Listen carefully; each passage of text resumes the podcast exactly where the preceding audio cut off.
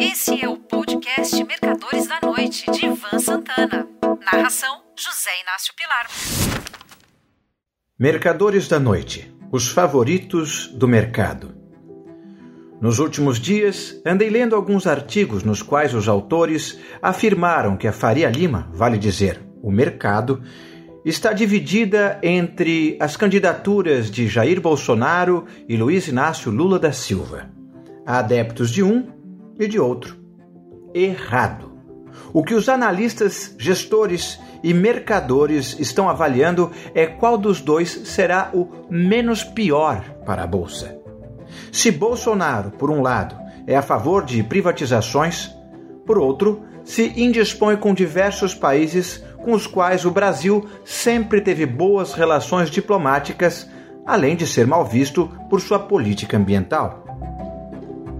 Já Lula tem aquele ranço de esquerda o que colide com a prática de desestatização e enxugamento da máquina pública tão necessária no momento.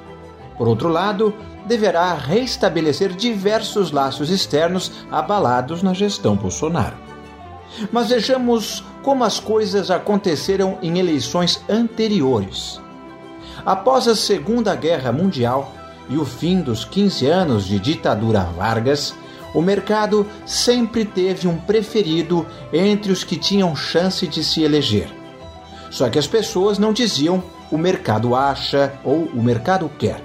A classificação era classes produtoras, que se pronunciava com a bochecha inflada, pomposamente.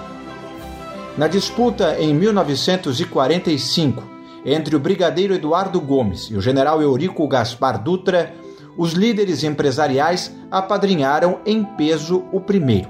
Afinal de contas, Dutra vinha com o apoio de Getúlio e do sindicalismo.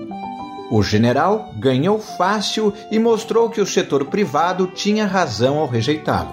Abriu o país às importações, quase liquidando o parque industrial incipiente erguido durante a guerra. Cinco anos mais tarde, em 1950, Eduardo Gomes enfrentou o próprio Vargas.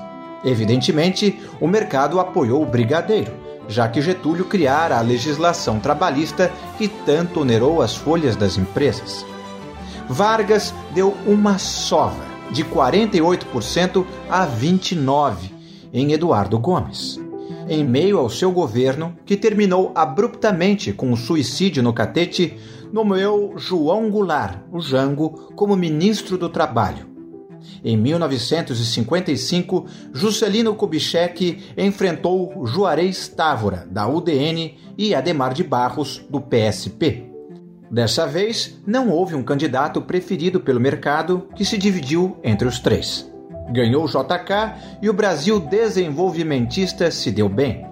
Nos cinco anos de governo de Juscelino, o país cresceu em média 7,8%. Na eleição presidencial seguinte, em 1960, Jânio Quadros se bateu com o Marechal Henrique Lott, uma das pessoas mais inábeis que já vi em um palanque eleitoral. O empresariado apoiou Jânio, que prometia um governo austero para debelar a inflação iniciada nos anos JK deu no que deu. Jânio Quadros governou pouco mais de um semestre e renunciou. Entrou o vice, João Goulart, que, em parceria com seu cunhado Leonel Brizola, tentou fazer do país uma república socialista. Deu no golpe, ou revolução, como queiram, de 1964. A partir daí, e nos próximos 25 anos, não houve eleições diretas para presidente. Portanto, o mercado não apoiou, assim como não desapoiou ninguém. Era simplesmente comunicado do nome escolhido pela caserna. O verdadeiro confronto socialismo-capitalismo, direita e esquerda, só veio acontecer dessa vez com todos os ingredientes em 1989.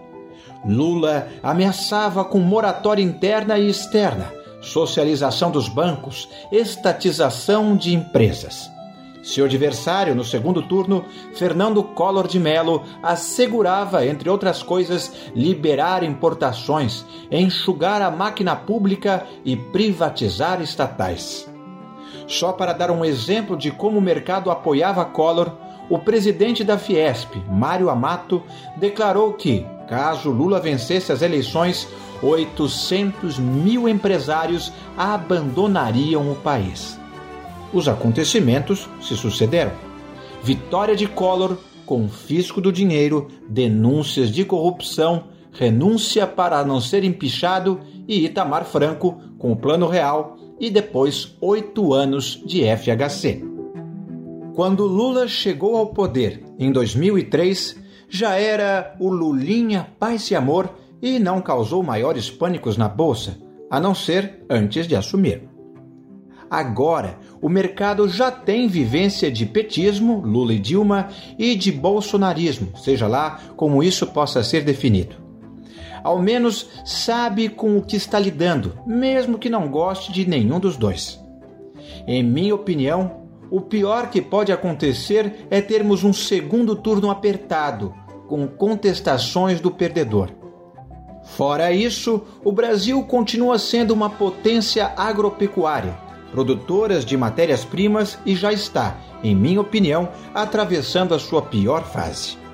Acabo de ler que o Credit Suisse revisou a estimativa do IPCA de 2022 de 9,80 para 7,60.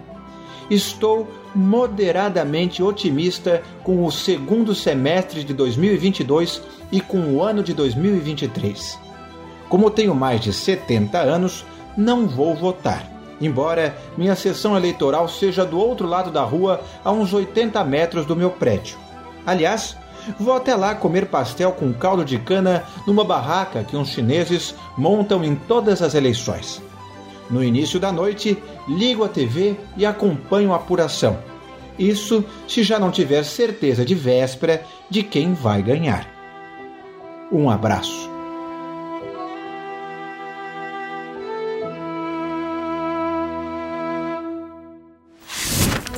Você ouviu Mercadores da Noite de Ivan Santana. Narração: José Inácio Pilar.